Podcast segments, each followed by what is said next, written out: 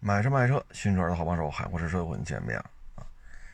嗯，三月份呢，宝马推出了它的呵 呵单缸跑车，居然还用了 RR 啊，双 R，哎呦我去，这车，哎呀，我真是，呃，标号呢是三幺零啊，这车大家要了解摩托车的应该都有所耳闻啊，还有一个 ADV 呢，ADV 三幺零啊，也是这也是这机器。就弄成一个双 R，哎呦我老天呐！你要是宝马 S 一千 RR 也行，你说就这么个单缸，哎呀，也用上双 R 的这个标识，这不是？哎呀，我真是没法说了。然后就这么个车，啊，嗯，单缸三百一十三这个排气量，实际排气量啊，然后呢还是阿三生产的。啊，这个卖多少钱呢？要卖五万多，好嘛，二十四点五千瓦，这动力啊，有什么说什么啊，这动力，哎，那你还不如买那个 KTM 三九零呢，啊，那玩意儿都比这暴躁。你说你卖五万多，啊？你这玩意儿上哪说理去？宁家四百卖多少钱呢？春风八百 NK 卖多少钱呢？你这么个玩意儿卖五万多，真是没谁了。这就是什么呢？品牌的傲慢啊！品牌的傲慢，我就卖这价，我就挂着我的标，我这标就值这价，你真是没法弄。你说 KTM 三九零，当然了，排量比这大一点儿啊，但也是三级几的排量啊，也是单缸。但你看那个啊，人家是三十二千瓦，咱这是二十四点多啊，这扭矩也是二十多。人那个三九零呢是三十四牛米，关键是 KTM 三九零才一百五十公斤，咱这一百大几十公斤，动力参数低这么多。车重又加了二三十公斤，然后这价格五万多，好嘛？哎呀，真是老牌的资本主义国家，可以啊！你关键这还是个阿三产的车，这车的阿三呢，也就卖个两三万块钱，哎，是两万多，是是三万来着，拉到咱们这边就卖五万多。所以这个车就按照二三年国内这些自主品牌的工升级，啊，自主品牌的四缸机，啊，这车，啊，我觉得不降个一万五以上，这车没什么可聊的，啊，我觉得这车也就是，就说挂一宝马宝马标确实值钱啊，嗯，我觉得这车，哎呀，你跑起来有。有那个豪爵的 D 二三百利索吗？人那卖不到这价钱，人家价钱只有这车的差不多一半但那好歹是双缸的。嗯，你说玩暴躁，KTM 三九零比这轻，比这马力大啊。这就是什么呢？油车时代，反正在摩托车这圈子里，电摩。不像汽车啊，这个电车的这种进攻态势这么的凶猛，在摩托车圈子里呢，电摩还没有那么的攻城拔寨啊，让油车呢节节败退。目前看还不至于。嗯，当然了，雅迪这是咱们的企业啊，确实卖的也不错啊。十大摩托车里边，雅迪这两年老是能进去的啊，确实能进前十啊，也能卖个几百万辆。但是呢，摩托车圈里啊，电车确实没有那么大压力，啊，你看电摩说弄个跟金翼似的，啊，弄个跟大水鸟似的，弄个跟那个哈雷大滑翔似的，你现在电车还还没有这种很成功的售卖的这种成功案例啊，或者说可以销售的车型，啊，所以你撼动不了他们的江湖地位，啊，嗯。所以你看，奔驰出 EQS，当然了，市场反馈相当的差。嗯 e 创系列反应也相当的差，啊，i 系列像 i 三这优惠幅度也挺大的，i 叉三优惠幅度也不小，主要是电车呢在汽车圈子里呢表现的过于彪悍了啊，所以摩托车圈吧还是我行我素，反正也没什么对手，爱怎么卖就怎么卖，你也管不着啊，嗯，这事儿呢，反正也是一个固有的一个。高附加值产品的一个转移，啊，嗯，因为你看这些国家的发展都是从劳动密集型、啊人员密集型、低附加值的产业逐渐依次递进，啊，你像亚洲四小龙啊，那不是七八十年代嘛？七八十年代呢，实际上是在这个。嗯，大老美在越战啊，碰了一鼻子灰，撤了。撤了之后呢，就发展经济吧，啊，发展经济，搞啊，所以呢，出口为导向，才有了亚洲四小龙。出口为导向，说白了就是把这些高污染、大量低薪资的这种高密集，就人员高密集的这种啊，都转移到这边。让他进行出口创汇，等到八九十年代，这活儿就到咱们这儿来了，啊，然后现在呢，咱们也做高附加值产品，其实现在相当于就端了他们的饭碗了。你包括盾构机，当时上亿欧元一台，咱们搞出来之后几千万人民币一台，那还有它的活路吗？啊，分分钟就崩盘了。所以现在像这种高附加值产品呢，摩托车也算，啊，你比如说像这个宝马三幺零 RR，我都有辱双 R 这个名字，啊，你像本田，啊，也有双 R 的车，就是跑车嘛，那性能都是了相当了得，不是一般人能驾驭的。你到他这儿，好家伙，二十四点五千瓦，一百一百七八十公斤重。啊，也标个双 R，啊，咱也真是啊，这就跟这个皇冠似的，啊，你说威尔法挂皇冠标，汉兰达挂皇冠标，啊，嗯，就就就糟蹋吧，啊，包括现在这皇冠做的这个样子，就糟蹋这个品牌吧。啊。所以呢，就是他们的高附加值产品呢，其实也越来越不好混了，啊，嗯，就整这个呗，啊，他要好混的话，他去年那个是八五零 GS 吧，宝马那个，一下降好几万，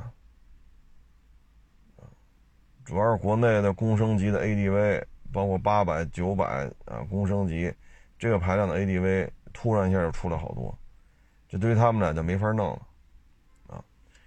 所以有些时候被制裁、被这被那个，也是跟这也有关系。人家希望生产高附加值的产品，然后呢，污染环境的啊，低薪资报酬的啊，这种低附加值的都甩给咱们啊。就像当年似的，几亿件衬衫换一架飞机。那你生产几亿件衬衫，你需要多少资源？需要多少水？需要多少电？需要多少人？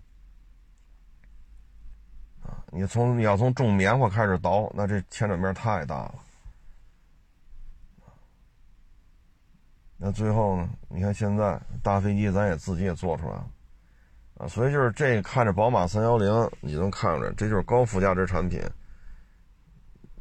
这就是一个鲜明的案例，啊，你就是稍微了解点摩托车，都觉得这车，这不是胡来吗？咱们认为挂一宝马标，进口，虽然说阿三生产的嘛，喊个三万多，是吧？店里的优惠个，优惠个几千块钱，也就这样了，啊，没想到喊到五万多，你看本田那 CM 三百卖多少钱，啊，所以这个比较神奇啊。高附加值产品呢，对于他们来讲，啊，这种收收割韭菜的这种工业产品呢，以后可能会越来越少。啊，现在可能还卡卡脖子的，可能也就是光刻机了，芯片了。啊，其他的不能说全都自制吧，但是大部分还都是有一定突破的。啊，你像 U 二零，你现在实际上可以售卖的载重量六十多吨的这种军用运输机。就这么一个，伊尔四七六那机舱不行，虽然飞机也是新的，但很多东西装不进去。它拉人行，拉装备不行。可咱这是军用运输机，C 幺七呢生产线停了，你买几架，它给你恢复生产线，这成本太高啊。你像欧洲那几个国家联合搞的 A 四百 M 还是 AM 四百来着，那才三十多吨。啊，那跟咱们之间这没法聊，这个差距有点大啊。至于脚喷机那 C 二，这就更没法弄了啊，机身强度确实经验不足，所以这就是高附加值产品。实际上现在可供售卖的有一定尺寸座舱尺寸能达到现有军用设备运输需求的六十多吨载重量的，仅此一个。这就是高附加值，啊，这就是高附加值产品，其实背后堆积的就是国力，综合国力的一个体现，啊，你包括那个零七幺船坞登陆舰，你看卖给泰国那个，卖给泰国那艘舰，相当于零七幺的一个简化版本，才卖多少钱？大老美卖这东西比咱这船贵四五倍，那除非。你就是，比如说像日本、韩国呀，啊，还有北约呀什么的，你可能啊，外交、政治、军事它绑在一块儿了。你像泰国这样，肯定就买咱们的了，那不买美国的。你船都差不多，造价只有大老美的四分之一，甚至于五分之一，那何必买美国的呢？啊，所以工业体系的这种积累啊，有些时候。你也不能眼馋，人家就挣你这钱，啊，这宝马三幺零不就是吗？对吧？你包括大水鸟，包牌价就得三十了，你爱买不买？反正 ADV 的圈子里，大水鸟就是标杆你包括六缸的这种大型或者是重型旅行车，那大金翼就是标杆虽然宝马也有 K 幺六零零，但实际上这个圈子里，最起码在国内，大家还是认金翼。你说这车值这么多钱吗？值不值得？他就卖这价，对吧？你可以不买，你可以不认，但是它就是标杆，这车就得卖四十多，就得卖这价，因为大道滑翔似的，那那玩意儿 几个缸啊？大套滑翔，是吧？你你，哎呀，你发动机强化程度有多高啊？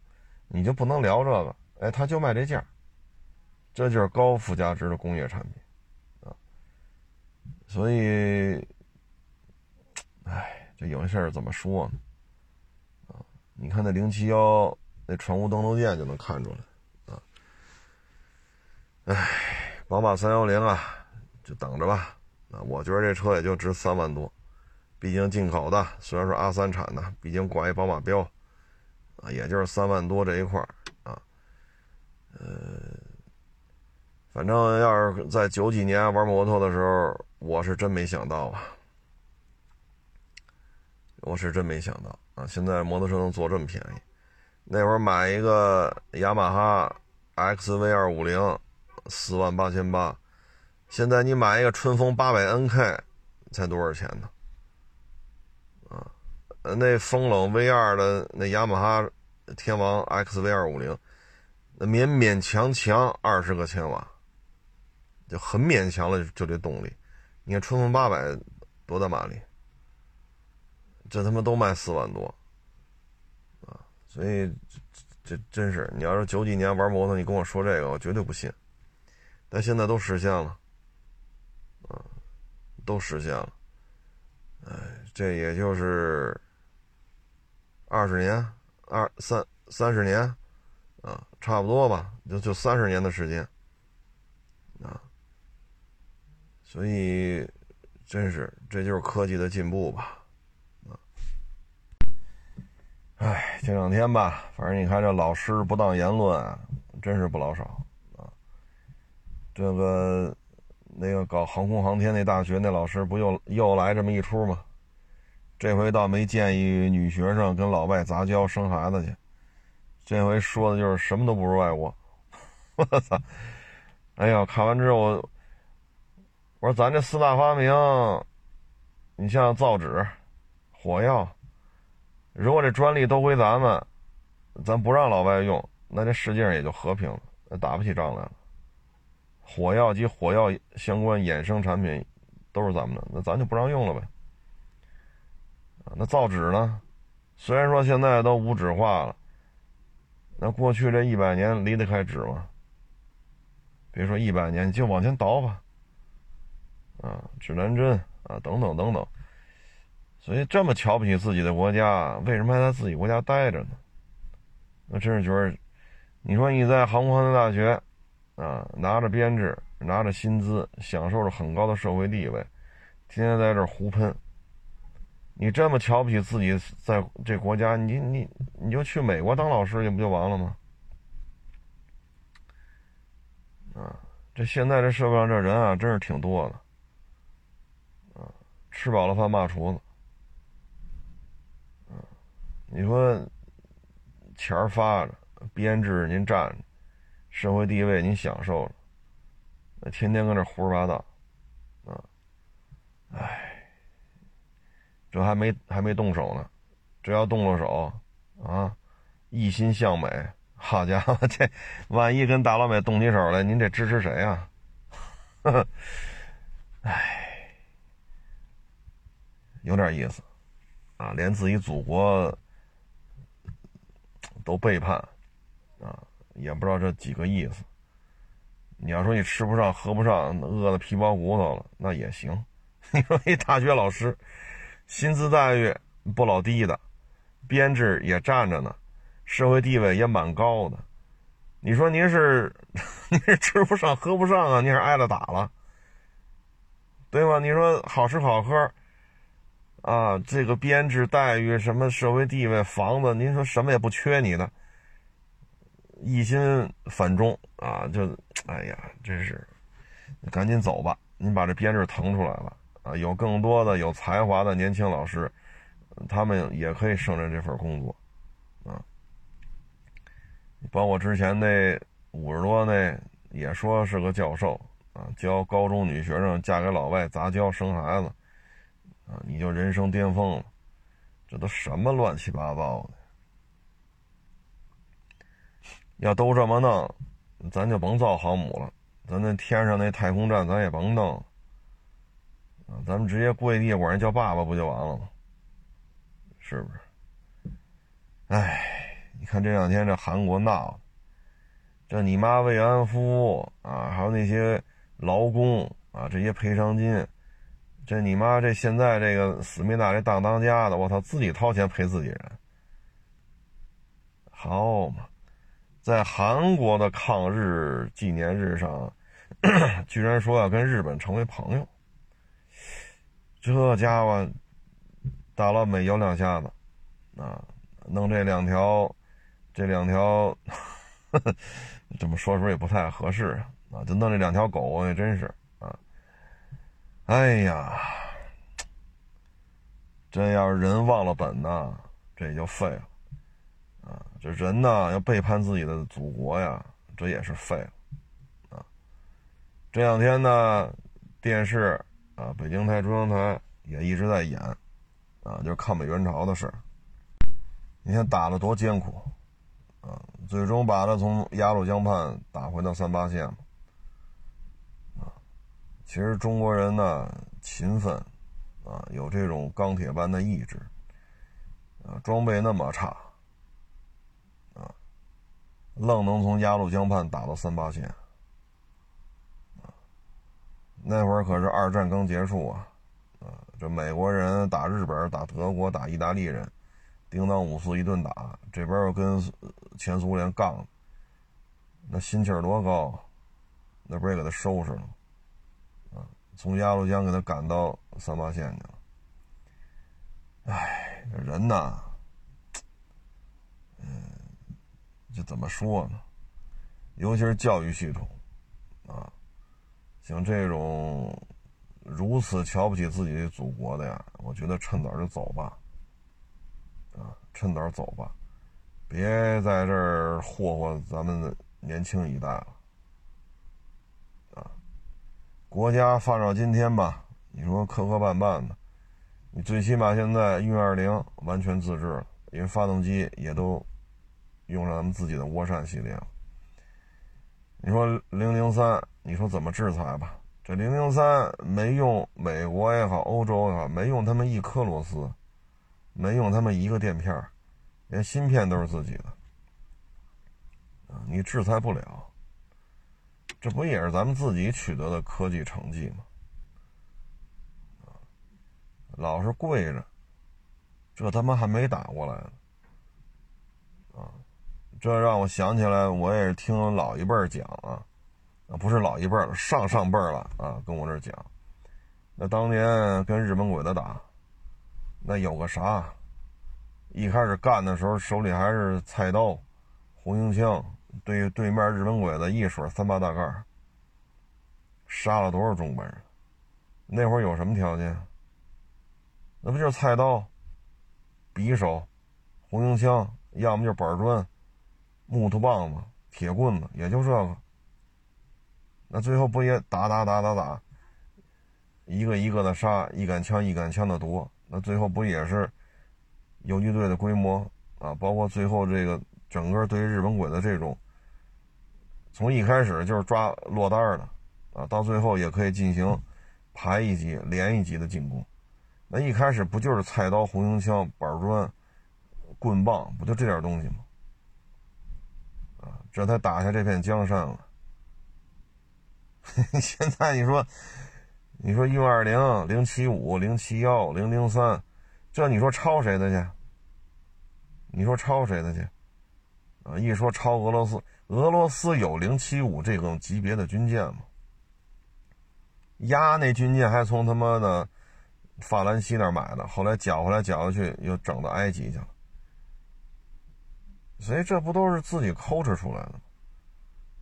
啊，包括歼二零，包括运二零、直二零，嗨，就有些人呢，咱也不说要特别狂，是吧？咱们还是要向人学习啊，毕竟他们有些科技产品呢，确实还是领先的，还是抱着一个学习的态度，但也不能说动不动就跪地下叫爸爸啊，特别是学校里的。您是人类灵魂的工程师，啊，你不是美国人的传声筒，啊，反正这种人哪儿都有。你像五五年授衔的时候，那不有那跑回来闹的吗？我那是排级待遇，我那是副连级，我得是正营级，闹，好家伙！后来一聊，都认识，对吧？都认识。当年打日本鬼子的时候。那边枪一响，你为什么就跑？啊，跑了不说，再找你去，还死活不加入了。啊，打日本鬼子，您一枪没放，有的把枪打跑了，有的把枪一扔跑了，您一枪没放，啊，现在你说了，当年我什么什么，我几我哪年参加革命？你这战场。当逃兵是不是应该枪毙？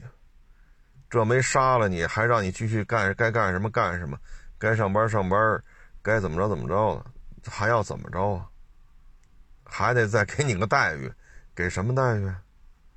临阵脱逃你什么待遇？就应该一枪就地正法。好，这解放了五五年了，受衔了，这没没追究你站长当逃兵的这个责任，你还跑过来闹来了。我跟你说吧，什么时候都有这种人，什么时候都有这种人，啊，这种人哪儿都有，啊，你包括那伪军，伪军比日本鬼子数还数量还多，你说你，你说你这怎么弄这个？啊，反正呢，宝马这三幺零呢，我个人预期呢就是大降价，降不是三千五千，它得降价幅度在一万五以上。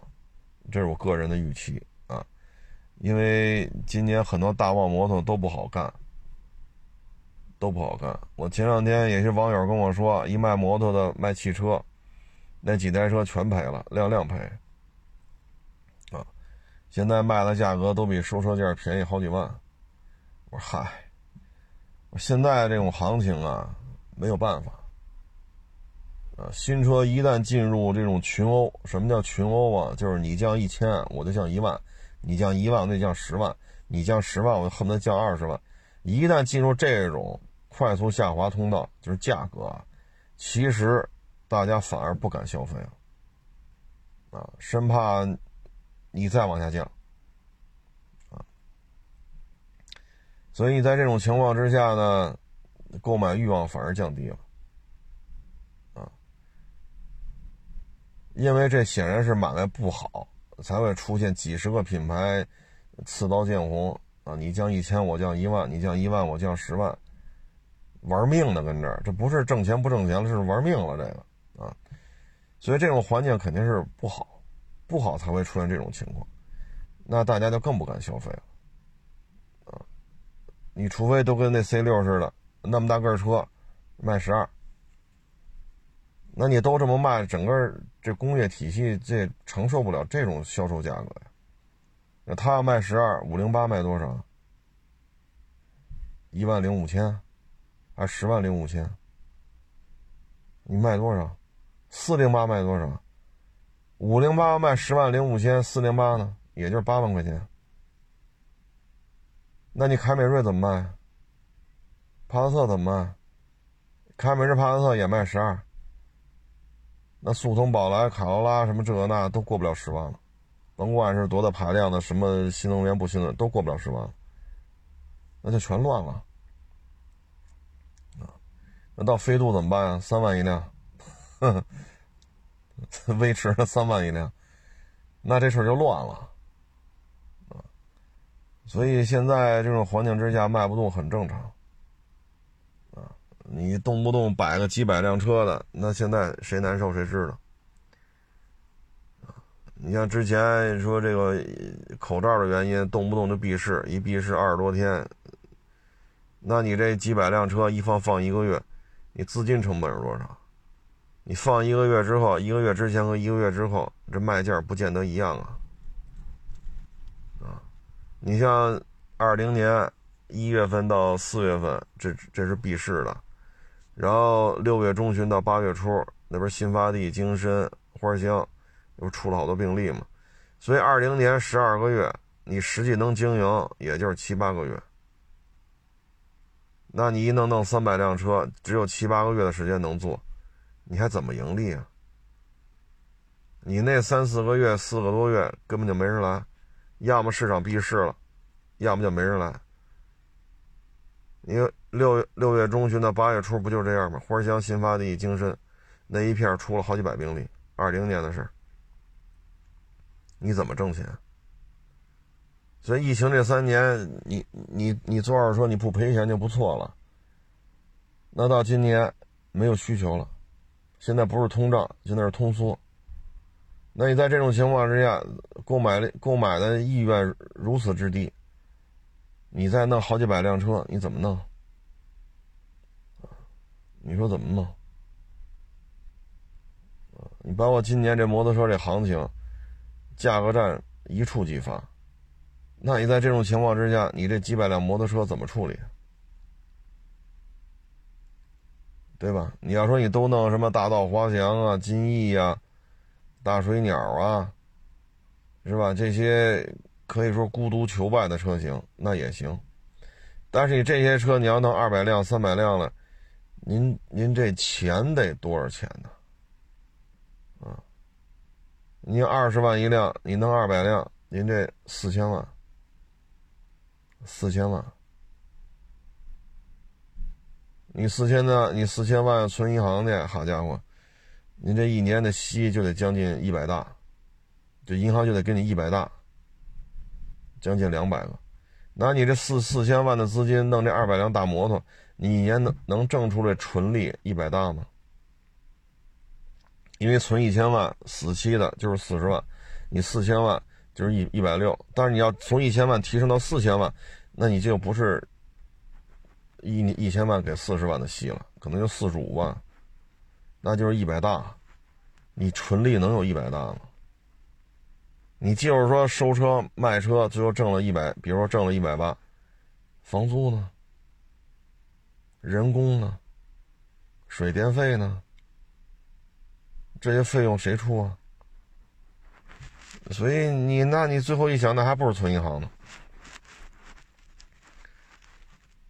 对吧？咱这有什么说什么，反正今年您真弄几百辆摩托车很难办。汽车也是如此，今天有网友给我打电话卖他那国六 B 的途达，我说你开过来吧，可是我在外地，我说你当地找人看看吧，那我们当地给的钱太低了呀。国六 B 的途达四驱，就那旗舰版，国六 B 的，啊，当地一给十三、十二，现在就给这价了。啊，就给就给这价了，像我那会儿那个还还给了十五万多，根本就没有了，没这价了。当地就给十二三。我说你要卖，你只能开过来，说还照着十五万多收，收不了了。现在四 S 店海报，途达优惠四万，你说在十五万多收收不了了，你们当地十二三。如果车好，可以比你当地就是略微加一点你不能说比你当地十二三，我得加三万，这这这我弄不了。他说：“可是我在外，我那你就当地找人卖吧。”那没办法，你车又不开过来，我又见不着车，你说这怎么弄？我在为了这事儿，我千里迢迢，好像一个往返一两千公里，我去看一途达去，我就犯不上啊。这点路费，这那，我卖这车能挣出这路费来吗？所以形势变化太快，啊，形势变化太快，啊，你现在这车，你像林肯的这个，那天说那冒险家，你这个，哎，你要放半年，你这真是赔钱，两三万块钱都说少了。确实不好弄，现在啊，所以最近这小车收的比较多啊，几千块钱的，一两万的，两三万的，最近基本上就就弄这个了。大车也也弄啊，但是小车，我觉得现在相对安全一些啊。至于说昨天那个哈弗 H 五，其实我觉得那车的定位呢，就是一工具车。如果这台车后悬挂不用钢板的那种大板簧，改成螺旋弹簧加减震筒，然后呢，这后悬挂舒适性好一点，五座版、七座版，反正这工信部通告的只有五座版，但以它这轴距，三座版肯定没问题啊，三排座肯定没问题啊。它这车呢，我觉得是这样，就是一大号工具车。如果说按按照现在山海炮二点四二点四 T 柴油加九 AT 的话，怼在这车上，你就作为五座版，然后呢，双油箱、双电瓶、带绞盘，原厂的高性能避震，我可以接受手动调节布座椅，我可以接受没有大液晶屏，我也可以接受没有天窗。你只要把气囊做六个或者做八个，然后有电动车窗、电动后视镜加一倒影，我觉得这样作为一个这种工具车版本的啊，卖到二十二十一。我觉得是有旺盛的需求的，当然也不可能说一个月卖一万辆，这也不可能啊，毕竟太大了。这车我觉得一个月卖一千台，可以去试一试，啊，八百台、一千台，我觉得都 OK。本身成本也不高，你是山海炮技术上衍生过来的，所以研发成本并不高。后悬挂改了，螺旋弹簧减震筒，啊，不用那么奢侈，你就弄这种纯素的就行了。就就我说那些单位，他们还是有需求的，啊，地质啊、勘探呀、林业、畜牧啊、养牛的、养羊的，啊，开矿的，他们需要这种车，啊，你像那个大后斗，像这车就五排座，呃，什么五排座，就五个座的话，后边加一个隔网，那后备箱里边塞两个小牛犊子没问题，或者弄几只羊搁里边没问题，这大的这种装载空间，我觉得这车就类似于谁呀？L C L C 七八那运兵车啊，就类似于那个了。但这车太贵了，现在港里边都有一百万起。我觉得咱这车就照着那路子来就行了啊。原厂的高性能避震，就类似于越野炮那那套东西，但是不至于弄那么奢华啊，就把那 2.4T 柴油弄过来就行了，比现在 2.0T 柴油马力还要大，卖个二十二十一二，我觉得都都可以。它针对那些特殊群体，它是有需求的啊，因为你说去高原，你去沙漠啊，你去无人区，你说白了，你这真皮有多软和？菱形块的真皮啊，还是条纹真皮，还是双皮真皮，跟你能不能开过去再开过来没关系啊。说你车机互联呀，你这屏一百多平米，其实穿越去跟你这屏多大也没关系。它连手机信号都没有，你屏大管个屁用啊！就看长城能不能做出这么一个超级工作工工具车来啊。我觉得这它要是 2.4T 柴油 9AT，布座椅手动调节的，啊，弄一倒影，带一后锁，六个或者八个气囊，一百五的油箱，双电瓶，带一个绞盘，原厂高性能避震，我觉得卖个二十一二还是有人要的，啊，这还是有一定的市场空间的，啊，一个月卖一一千多台，我觉得可能有难度。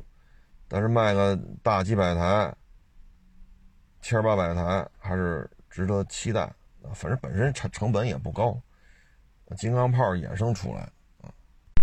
最近比亚迪呢出了俩车啊，一个是那仰望，说是百万级的；一个是 F 系列，轴距两米八，可能卖个五六十吧啊，都是带大梁的啊，说是电控。